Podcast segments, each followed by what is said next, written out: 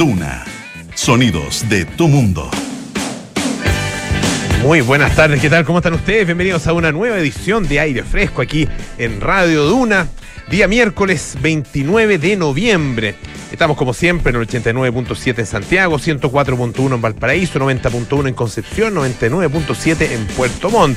También estamos en el canal 665 de BTR. Nos pueden escuchar en nuestra aplicación Radio Duna o entrar a duna.cl donde está toda nuestra programación. Además, eh, están nuestros podcasts, lo mismo que en Apple Podcast, Spotify y las principales plataformas de podcast. Hoy tenemos un, eh, un interesantísimo programa porque eh, vamos a hablar de, bueno, temas bien diversos. Tenemos nuestra sección sin spoilers, por supuesto, con Paula Frederick, que nos, nos va a traer su comentario sobre Napoleón, sobre la película de Ridley Scott, que se estrenó hace muy poquitos días.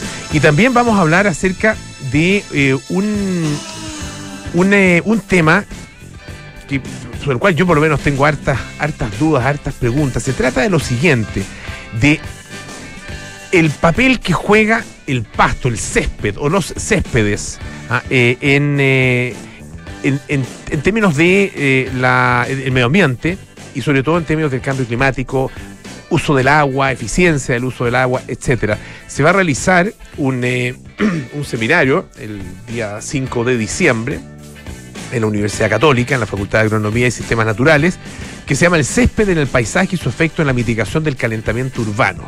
¿ah? Eh, y va a estar eh, dentro de las personas que iban a hacer presentaciones.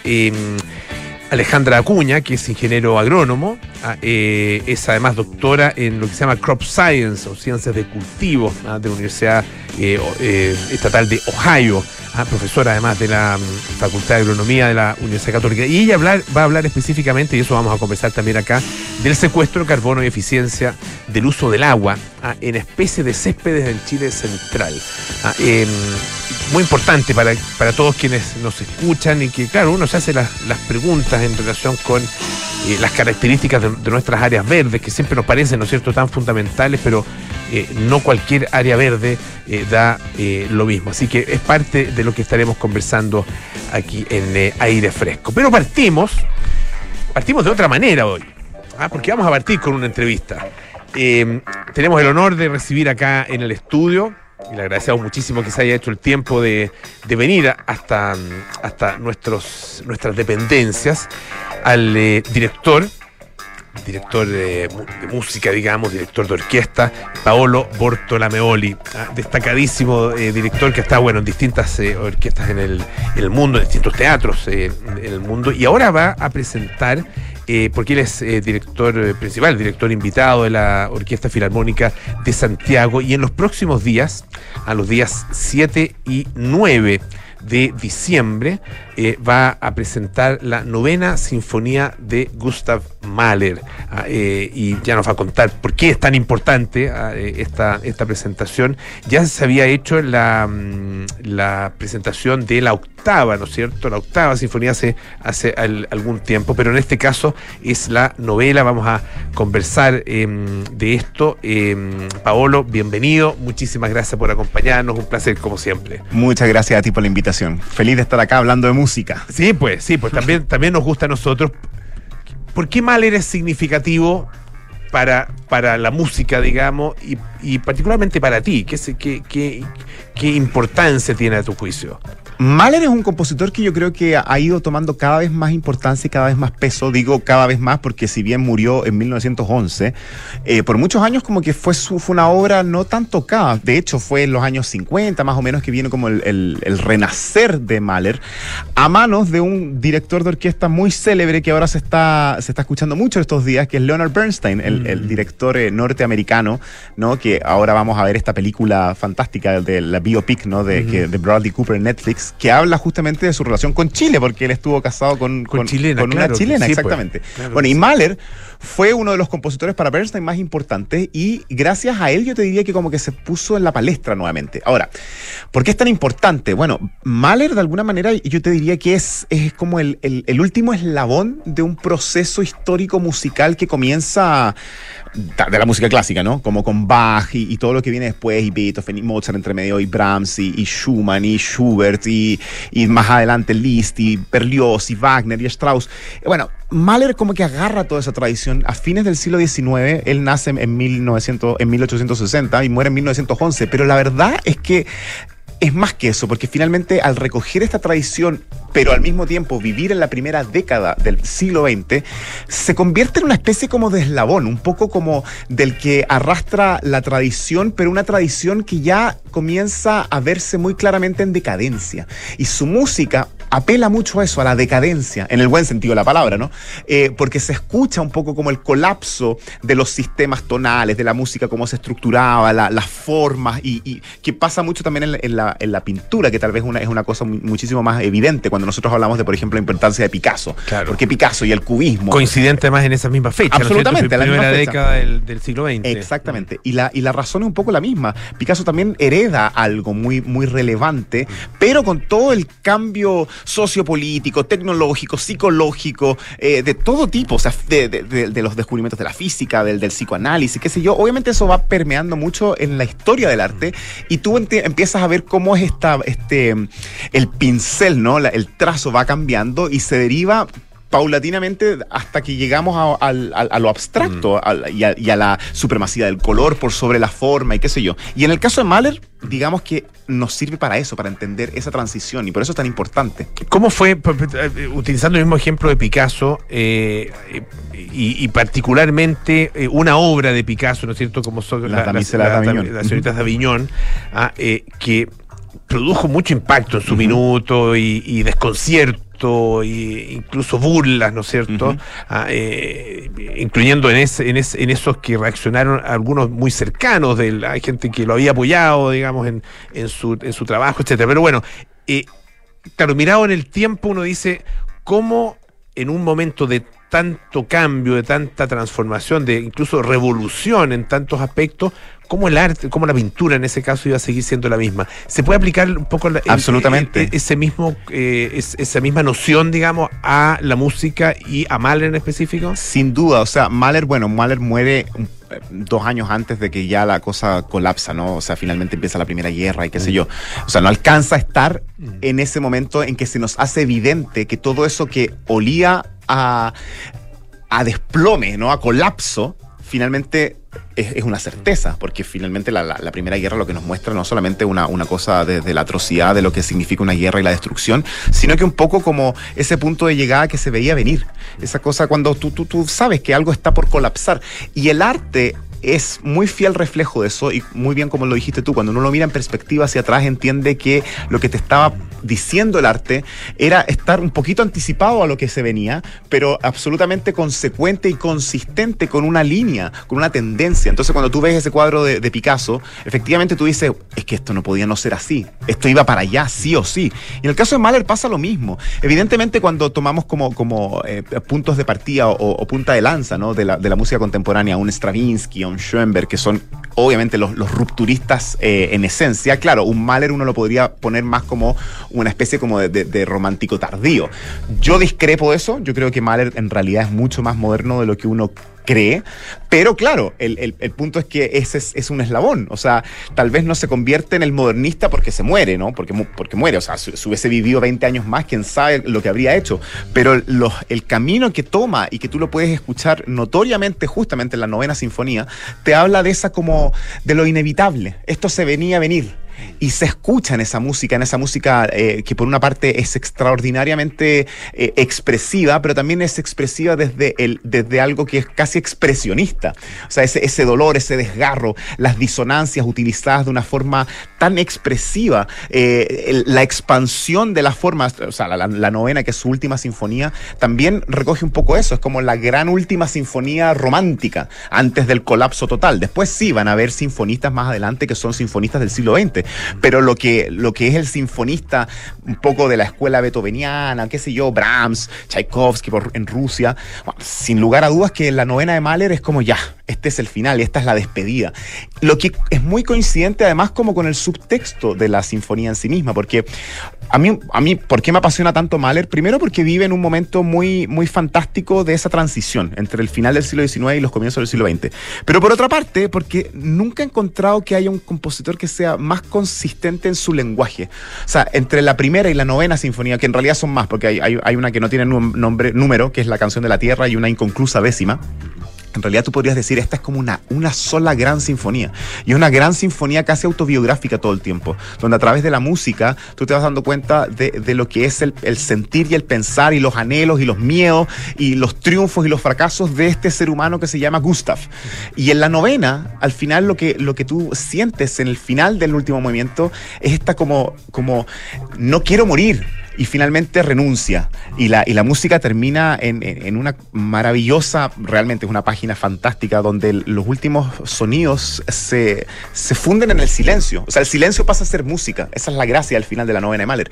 Y ahí tú dices, pero ¿de qué se estaba despidiendo Mahler? Claro, por una parte se está despidiendo de la vida, de la vida misma, pero también se está despidiendo de, de una de sus hijas que había fallecido dos años antes.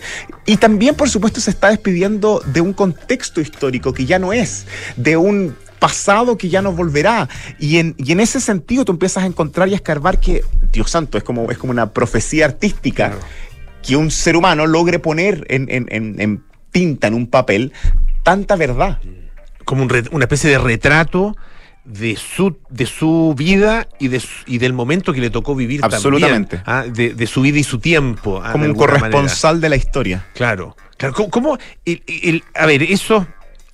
Eh, eh, para apreciar eh, una obra como esta, les recuerdo, estamos conversando con eh, el director Paolo Bortolameoli a, propósito de la presentación de la novena eh, sinfonía de Mahler, que va a ser los días 7 y 9 de diciembre próximos en el Teatro Municipal de Santiago, y esto presentado por la Orquesta Filarmónica de Santiago. Al hacer esa, o sea, todos los, elementos que tú, que tú nos das, obviamente que ayudan a generar una apreciación mucho más acabada, ¿no es cierto?, de, la, de una obra así. Eh, ¿Qué tan importante es eso para eh, quienes participan? Para acercarse, sí. Para acercarse, para, para efectos del público y también sí. del director y de sus músicos. Mira, te la voy a responder de, de, diversos ángulos. Por una parte, yo soy muy de la idea de que ojalá uno vaya y, y, y te dejes, o sea, abras tus oídos, tu corazón y tu, tu, disposición y te dejes como emocionar, abrumar, cautivar por la música en sí misma. Esa es como mi primera premisa. Yo creo que en el caso de esta sinfonía hay mucho de eso también. O sea, es una obra que por, de por sí es muy fantástica y es muy conmovedora. Sin embargo, sí hay ciertas obras eh, que cuando tú las, las explicas o las contextualizas, tú lo que estás generando en el público no es solamente un nivel de atención mayor, sino que generas expectativa. Porque estás eh, creando una especie como de, de, situación activa, de una audición activa. Porque el público con una información más contundente, evidentemente empieza a encontrar cosas en ese discurso. En ese sentido, es que yo soy también muy cercano a esta cosa como de la, de la, de la difusión, ¿no? de la divulgación. Por eso es que me gusta mucho siempre estar eh, haciendo charlas o bueno, tengo un, videos en YouTube y qué sé yo, porque siento que eso acerca realmente al público, que son al final de cuentas eh, acciones que nacen finalmente del propio entusiasmo y el amor de uno, ¿no? Cuando uno está arriba del escenario, lo que uno más quiere es que el público esté tan cautivado como tú. Yo nunca he entendido que esta experiencia no sea 360. Mm. O sea, el, el, por delante yo tengo toda una orquesta y por detrás tengo todo un público, y, y pero somos todos parte de, de, este, de este momento de, de, complicidad colectiva. Entonces, obviamente que tú quieres que este, la, las personas sean lo más partícipe posible para que su audición sea muy rica.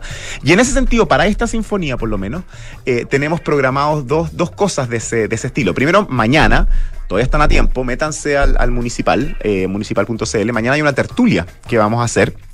Eh, en el Teatro Municipal para hablar justamente de la novena de Mahler. Una tertulia abierta al público por inscripción para contar todos estos detalles musicales y, y, y del contexto histórico mira, y qué sé yo.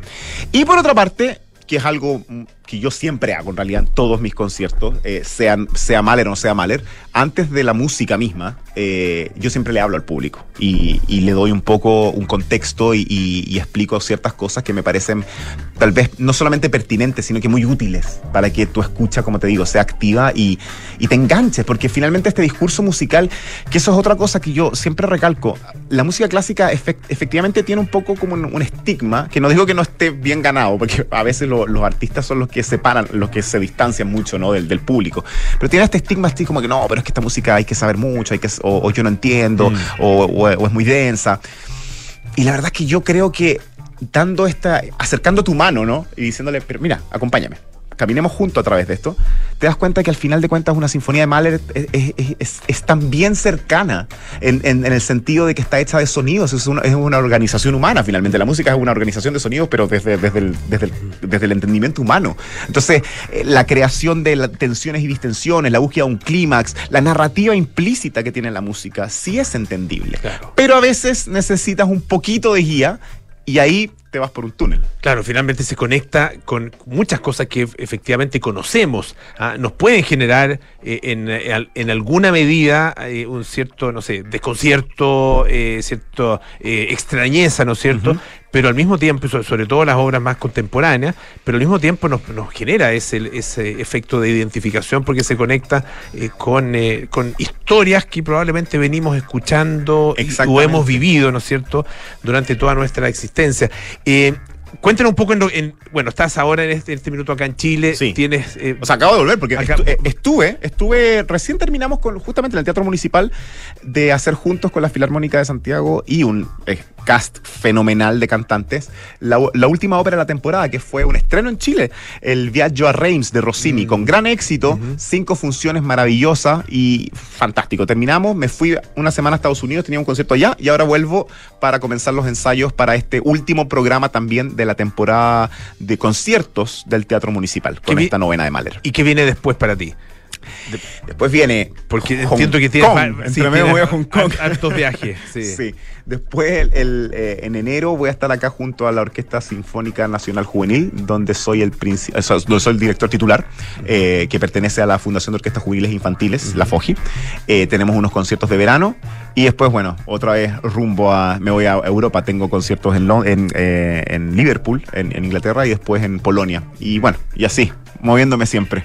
Bueno, tenemos entonces durante este, estos momentos, ahora eh, en el Teatro Municipal, eh, ya más adelante eh, con las orquestas eh, juveniles, ¿no es cierto? Ah, la oportunidad de tener con nosotros y de escuchar y de apreciar ah, la mano y el talento de Paolo Bortolameoli, ah, quien nos ha acompañado esta tarde aquí en Aire Fresco. Paolo, muchísimas gracias, mucho éxito. Muchas ah, gracias a, a ti y a los auditores y que vay- vayan. Realmente la novena de Mahler es un uf, sinfonía extraordinaria. 7, jueves 7 de diciembre, sábado 9 de diciembre, hay entradas desde los 3 mil pesos. Ah, Ujú. Así que. No hay excusa. eh, y, y de hecho, claro, aunque, aunque en, en esas entradas probablemente que, que son las, las más baratas, ¿no es cierto? Están un poco lejos, pero se escucha maravilloso. Se escucha fantástico. Se escucha muy bien. No, no, no, fantástico. Sí. El Teatro Municipal es, es una joya, así que... En cualquier rincón Sí. ah, del teatro, ah, por- aunque esté lejos, digamos, del Sí. escenario, se escucha eh, increíble. Las, las entradas se pueden comprar en la boletería o en municipal.cl. Paolo, muchas gracias. ¿ah? Muchas gracias a ti. Vamos a escuchar, eh, bueno, otro tipo de música, pero que es harto buena también. George Michael con Everything She Wants.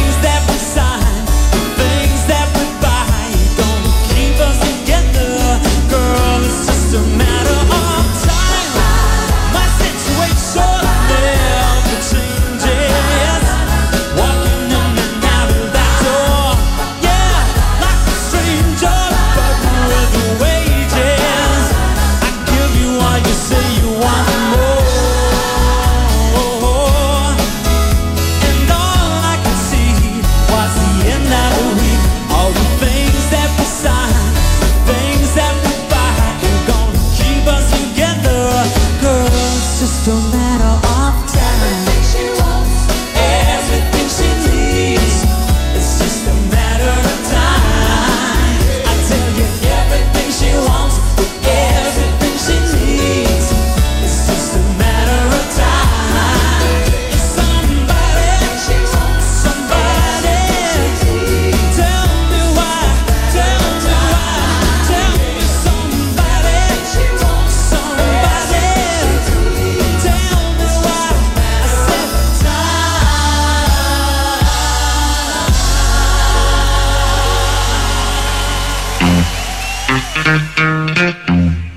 Las maratones hoy se corren en la pantalla. Paula Frederick nos prepara para un fin de semana lleno de películas y series. Esto es Sin Spoilers, en aire fresco. Bueno, estamos a la espera del comentario de nuestra Paula Frederick de una de las películas más, probablemente más anticipadas del año. Ah, eh, de hecho, venimos comentando de la película desde cuándo, meses ya. Paulita, ¿cómo estás? Muy buenas tardes. Muy bien, Paulito, muchas gracias. Sí, meses en que la controversia alimenta la expectación. Además, claro. Pero la sí. controversia siempre dentro de todo, incluso la previa a- al estreno, hace, hace que, la, que la película se alimente de otro, quizás de, de- de cosas más laterales, pero que sin duda ayudan a su a, a- a generar curiosidad, al menos, ¿no? Y por supuesto la figura de Napoleón Bonaparte siempre ha generado curiosidad en el cine, en la literatura y bueno, por supuesto en la historia de la humanidad. Y de hecho tengo por aquí un datito muy interesante sobre todas las veces que eh, ha sido interpretado Napoleón en pantalla, en Ya. pantalla grande. No Ah, sé mira. si incluye también TV Films, pero yo creo que sí. Según, según los cálculos de Guinness World Records, se ha retratado en 189 films entre 1897 y 2000.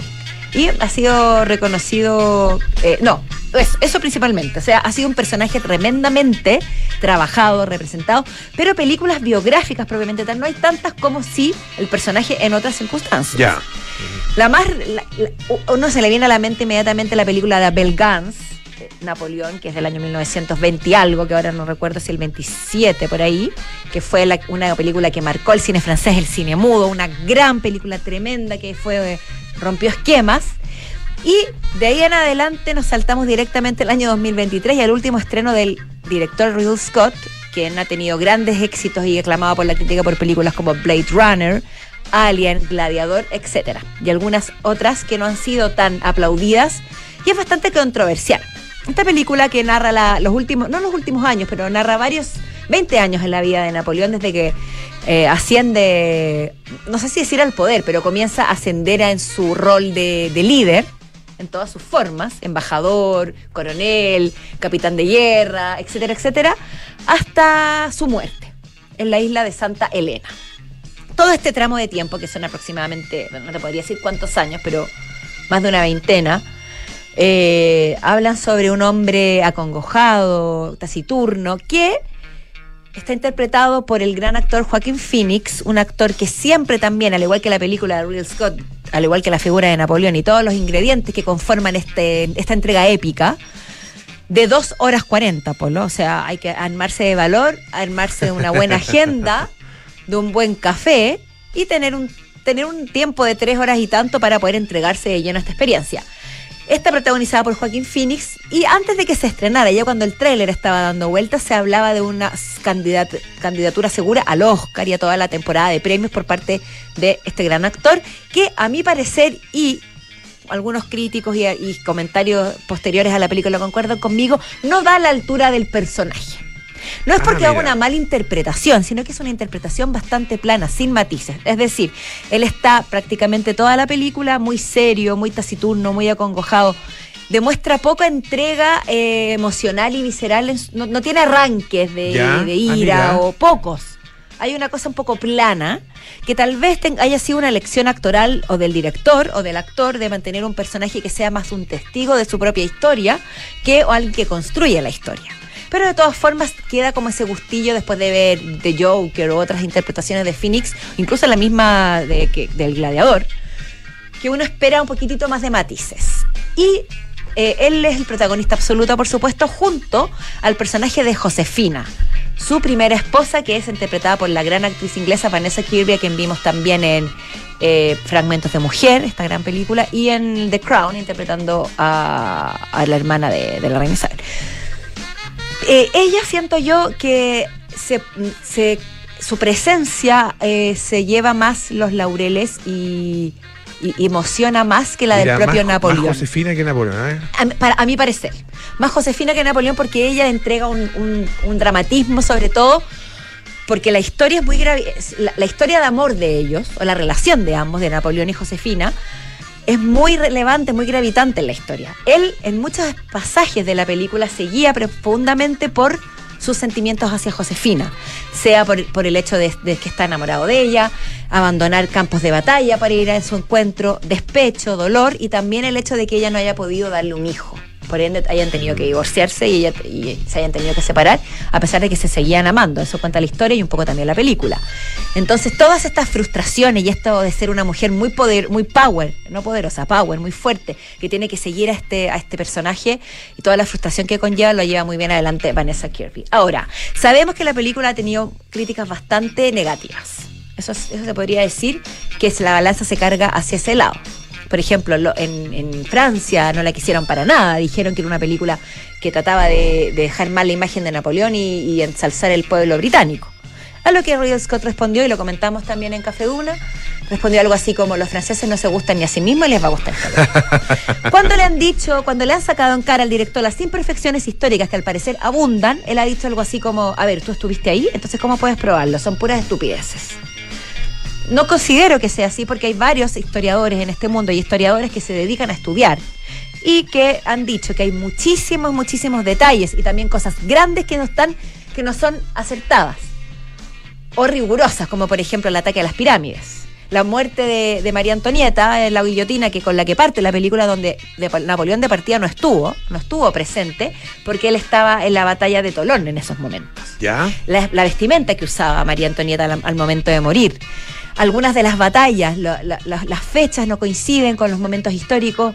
Las banderas, por ejemplo, también fueron un tema. Hay banderas que, que todavía no, que, tienen los colores que ya no se usaban en esa época o que todavía no se instauraban en, en- en ese momento.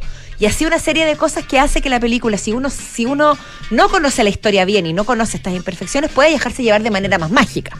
Pero como, pero para ser, pero para ser más riguroso, sin duda, eh, hay, hay algunos hoyos o cómo decirlo, vacíos, no legales, pero históricos que habría que considerar. Ahora, tratemos de analizarla también desde el punto de vista cinematográfico, que es lo que nos convoca. Porque yo no soy historiadora ni, po- ni estoy en grado de corroborar o desmentir ninguno de estos datos que los críticos tampoco estuviste ahí. No estuve ahí, no, menos po. mal, porque si estuviera hasta hoy sería una suerte de vampiro o sería una mujer muy decrépita. Ent- Entonces, no puedo hablar tanto desde ese punto de vista, pero sí creo que es atendible y es un punto importante, dado, dado que estamos ante una película histórica. ¿Tiene la emoción de la epopeya? Sí. ¿Tiene una buena actuación correcta de Phoenix? Sí. Tiene escenas campales maravillosas que hacen que uno sienta estando, se sienta estando en la batalla también, que recuerdan a las batallas, por ejemplo, de, de Gladiador.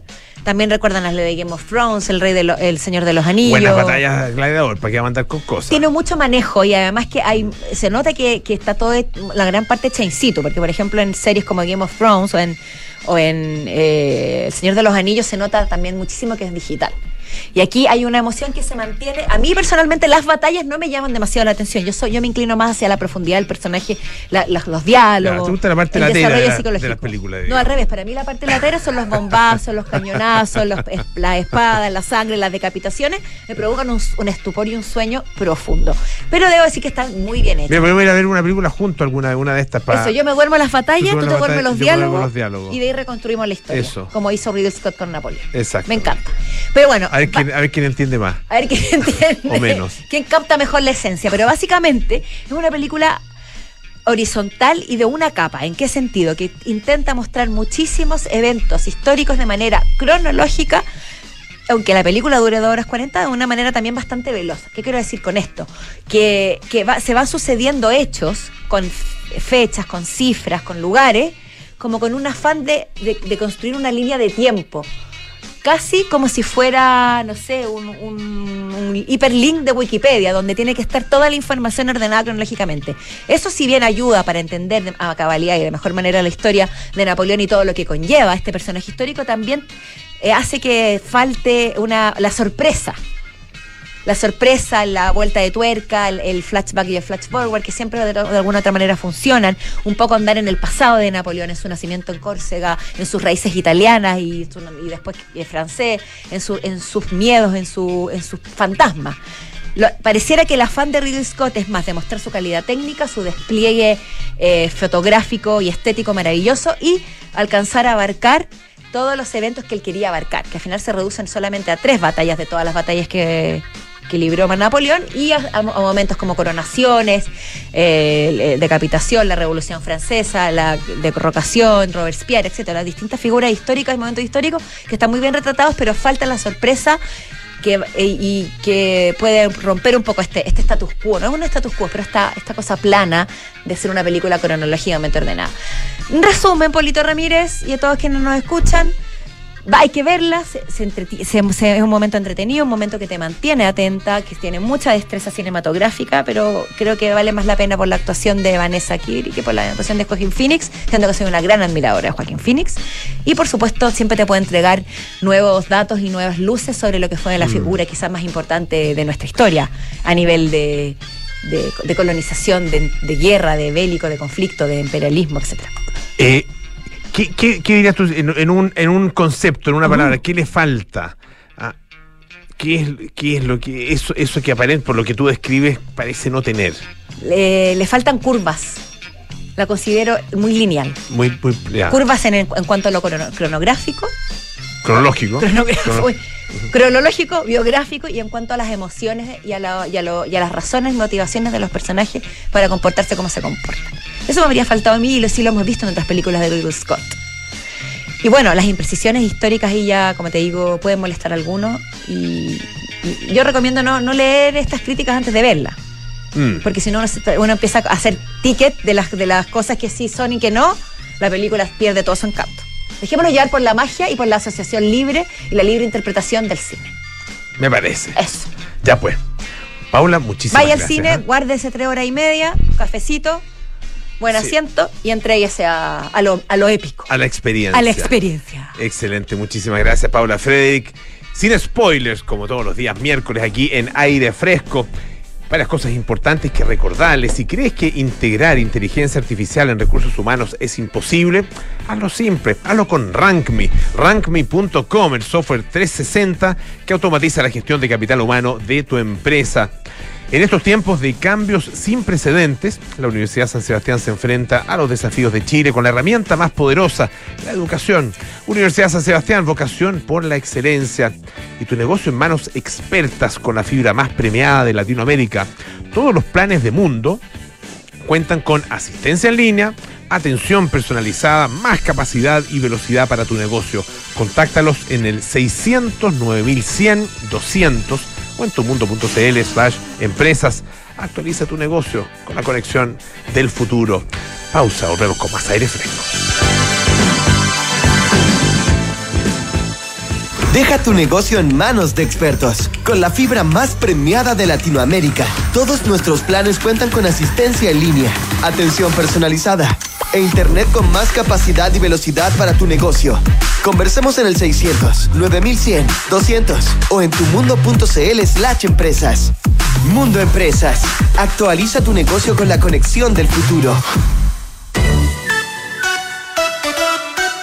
En Principal sabemos que la consistencia es clave para lograr tus objetivos de pensión. Por eso te invitamos a invertir en tu futuro. Invierte tu APB en Principal. Contáctanos y acceda a una asesoría personalizada. Planifica en conjunto con un asesor experto el portafolio diversificado de APB que mejor se ajusta a tus necesidades. Conoce más en Principal.cl. Principal, experto global en inversiones. Infórmese de las características esenciales de la inversión de estos fondos mutuos, las que se encuentran contenidas en su reglamento interno. La rentabilidad es fluctuante, por lo que nada garantiza que las rentabilidades pasadas se mantengan en el futuro. Los valores de las cuotas de los fondos mutuos son variables. Descubrí que Red Dávila está más cerca, con las clínicas Dávila y Dávila Vespucio y los centros médicos en Las Condes, Ñuñoa y Maipú. También descubrí que es la mejor red privada en GES y cuenta con seguros de salud pensados en mi protección y la de toda mi familia. Red Dávila es para mí. Descubre tú también todo lo que Red Dávila puede hacer por tu salud. Reserva tu hora en dávila.cl. Dávila, calidad a tu alcance. Si eres de los que piensa que integrar inteligencia artificial a tus procesos de recursos humanos es un reto complejo para tu organización empresarial, supera el desafío con la inteligencia artificial de RankMe. Dale mayor agilidad, eficiencia y profundidad a tu estrategia de personas. RankMe.com, el software 360 que automatiza la gestión de capital humano de tu empresa. Chile necesita profesionales de la salud mejor preparados para enfrentar los avances de la medicina. Ante este desafío, la Universidad San Sebastián cuenta con cuatro hospitales de simulación clínica, donde más de 11.000 estudiantes de la salud reciben anualmente preparación temprana en ambientes clínicos, acercándose de manera práctica a situaciones que experimentarán en su vida profesional. Para los desafíos de Chile, la educación es nuestra respuesta. Conoce más en uss.cl. Universidad San Sebastián. Vocación por la excelencia.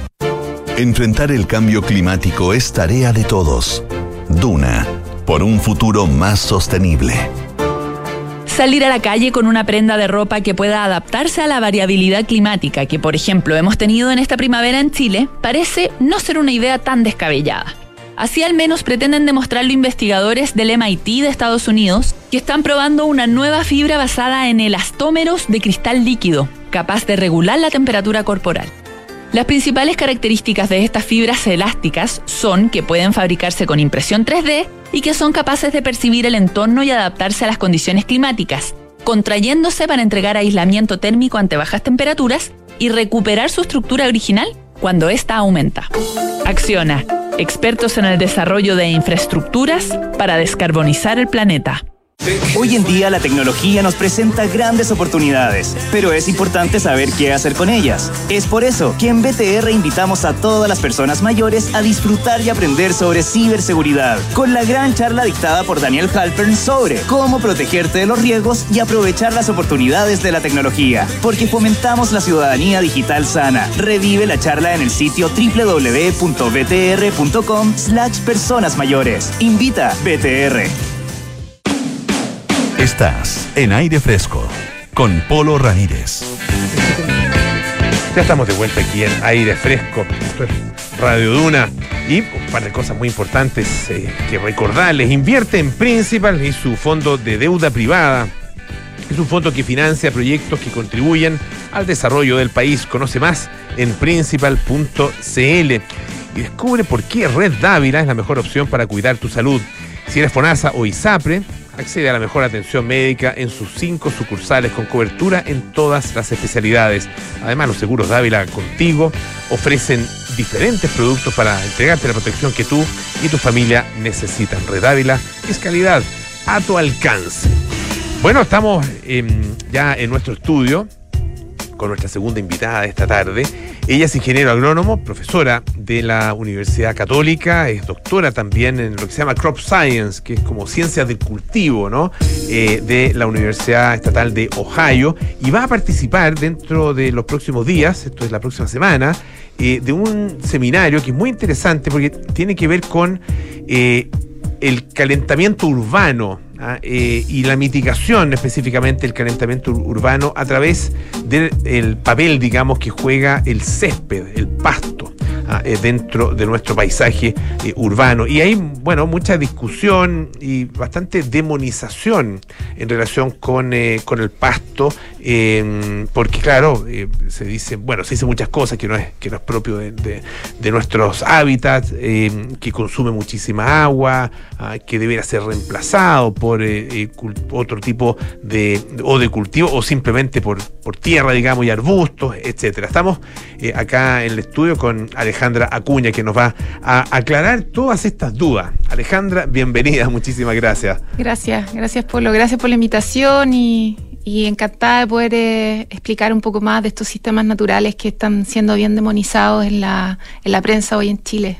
Eh, tu presentación en, eh, este, en este seminario es eh, secuestro de carbono y eficiencia del uso del agua en especies de céspedes en Chile Central. Sí. Cuando se habla de especies de céspedes, ah, eh, estamos hablando de cuántos tipos de céspedes y de qué, diferencias hay entre uno y otro en estos términos, digamos, el uso del agua, capacidad de mitigación, etcétera. Sí, eh, en Chile hay por lo menos siete distintas especies de césped, eh, sin considerar las mezclas que se ocupan bastante, y se dividen en dos grupos principalmente, los céspedes de estación fría y los céspedes de estación cálida.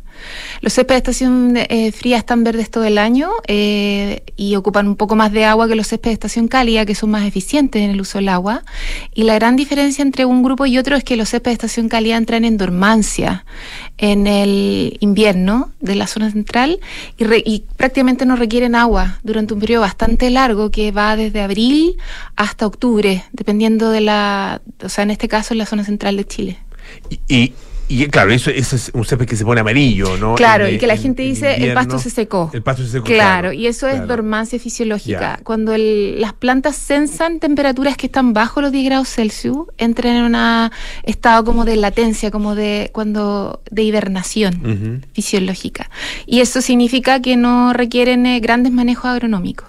Entonces, eh, eso ya indica, da una indicación de que tienen eh, requerimientos de mantención mucho menores en términos de agua, de fertilización y de manejo agronómico en general. Entonces, esos son los céspedes que se debiesen usar en la zona central de Chile para poder ahorrar agua. No sé si, existe el antecedente de eh, la, un poco la distribución del pasto, del, césped en, nuestro país, particularmente en, en ciudades grandes, ¿no es cierto?, como Santiago. Están en eh, lugares públicos, lugares privados, eh, están en, qué sé yo, en, eh, en eh, extensiones eh, más o menos grandes, como que, ca- canchas de golf, cementerios, Sí. parques, etcétera. Sí, el, el césped que yo lo defino como la parte funcional del, del paisaje, en el fondo, que es en el fondo donde la gente puede recrearse, hacer deporte, eh, hacer un picnic, los niños pueden jugar, las mascotas se pueden recrear. Eh, tiene varios usos en distintas eh, partes del paisajismo.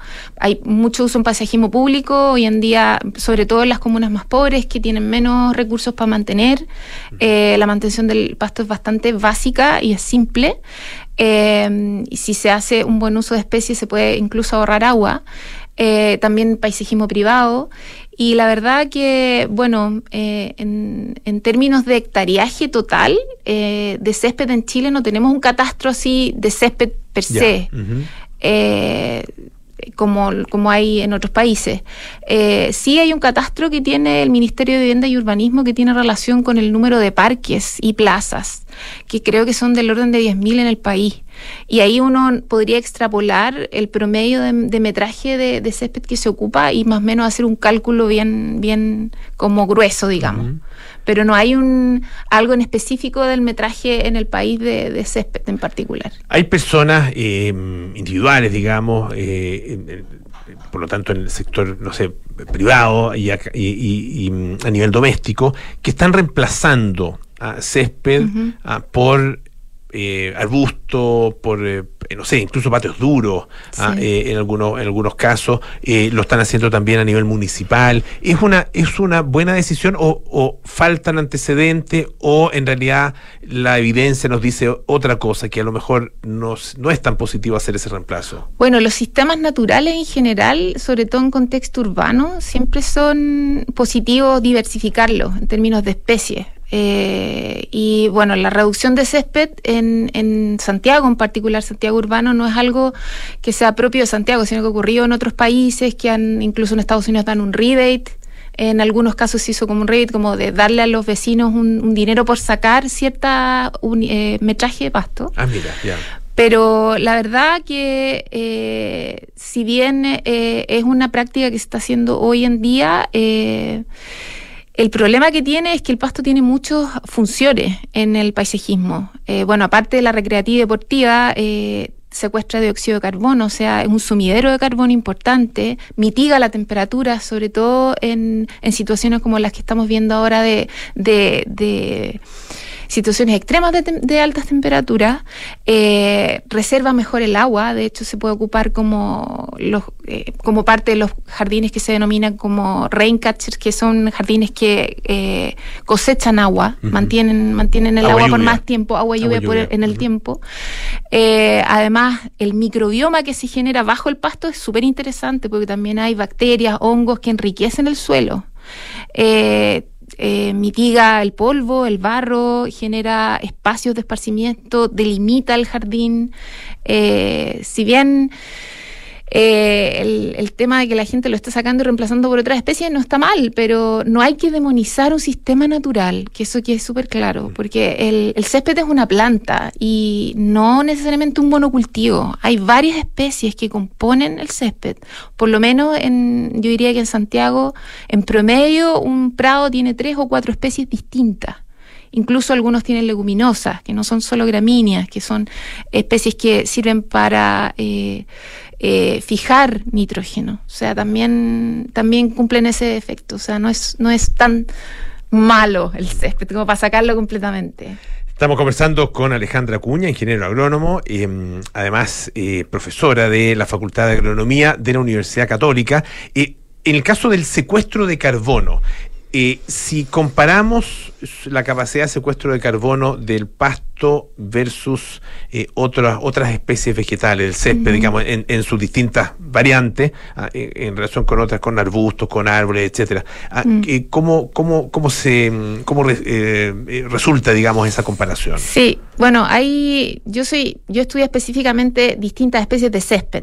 Ya eh, hay varios estudios y hay literatura que dice que los bosques nativos secuestran más y, y a- y se tiende a confundir el secuestro con el balance de carbono, que es el secuestro eh, y la emisión de dióxido de carbono, que hay un balance ahí. Yo solo puedo hablar de lo que yo he investigado, en particular con estas especies de césped en Chile central, y sí puedo indicar de que existen diferencias en capacidad de secuestro de carbono en términos de cantidad para especies que están mejor adaptadas en Chile central, que son una Festuca arundinacea y otra es Bermuda, que es la, la famosa chípica, que está adaptada muy bien al, a, a los ecosistemas urbanos de Chile central.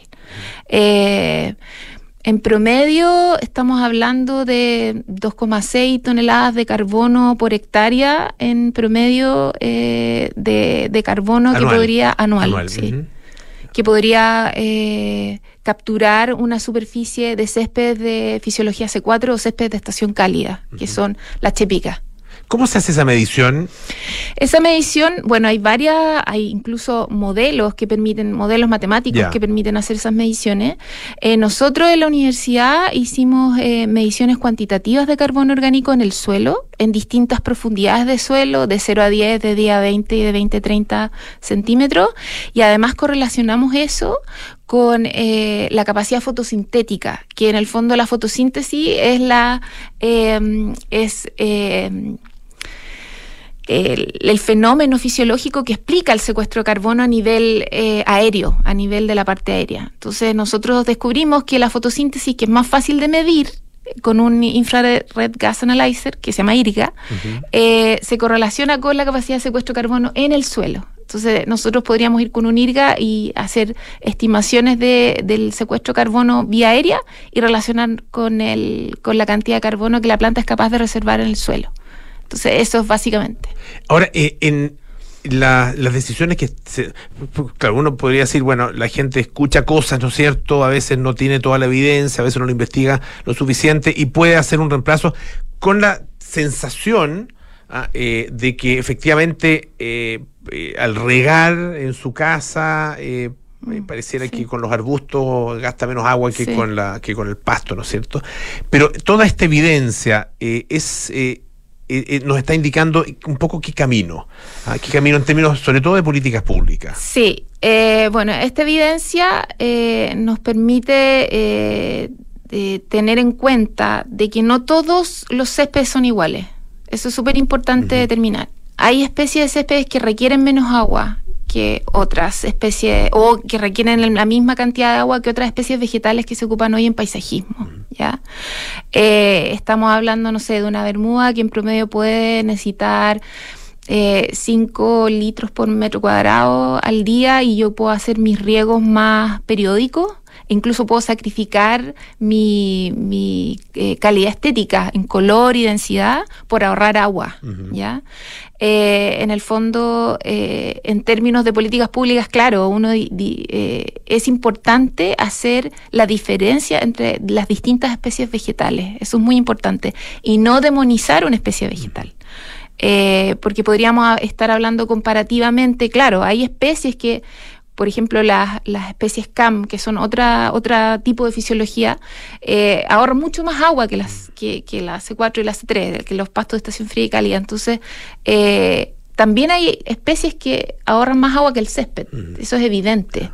No estoy como diciendo el césped es lo único. No, hay una biodiversidad importante vegetal que tiene que ser aprovechada y darle al césped su cabida funcional en el paisaje eh, y respetarlo como sistema vegetal. ¿Qué pasa con eh, eh, eh, lugares, digamos, entornos que son eh, muy intensivos en césped? Una cancha de golf, por Sí, ejemplo. sí.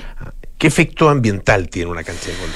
Bueno, eh, también se ha hablado harto, y no solo en Chile, sino en, ot- en otros países, cuáles la, la- los efectos que tiene estas grandes extensiones de césped, ¿ya? Eh, pero, y básicamente yo los veo como sumideros de carbono, de dióxido de carbono, y también como biofiltros ante la contaminación de cualquier producto o de cualquier contaminante que se pudiera verter sobre ese suelo si ese suelo estuviera desnudo, por ejemplo. Yo lo veo como, como un tampón ambiental en las cubiertas vegetales. Ahora bien, sin duda eh, requieren mantención, que es corte, emisión de gases de efecto invernadero, agua. Entonces, eh, lo importante es tener claro cuáles son las especies que son eh, más eficientes en el uso del agua en Chile central. O sea, eh, no debiesen haber eh, eh, grandes extensiones de césped de estación fría, con mucha demanda de agua, sino que céspedes con menos demanda de agua, o que, dema- eh, eh, o que se puedan regar con aguas de menor calidad, que eso es lo otro. También hay un vacío ahí en términos de qué agua podemos usar para regar áreas verdes. Entonces, ahí nosotros en muchos casos se ocupa agua potable, que en otros países no, no, no es aceptable, digamos. Sí. Bueno, hay mucha cosa en la que avanzar, ¿no es cierto? Pero sobre todo, y yo creo que es lo importante de- finalmente del mensaje es a partir de la evidencia. Ah, y, y, bueno, seminarios como el que se va a realizar eh, a propósito de este secuestro de carbono, eficiencia, el uso del agua en especies de céspedes en Chile, ah, eh, también aportan mucho en ese sentido. Alejandra Cuña, muchísimas gracias por estar esta tarde acá en Radio Duna. Muchas gracias. Que Muchas gracias por la invitación. Igual. Ya nos vamos, viene cartas notables con Bárbara Espejo, nada personal con Matías del Río y Josefina Ríos, terapia chinense con María José Joy, Arturo Fontaine, Noam Titelman y Sintonía Crónica Debut con Bárbara Espejo y Francisco Aravena. Nosotros nos juntamos mañana a las 6 de la tarde para más aire fresco. Chao, chao.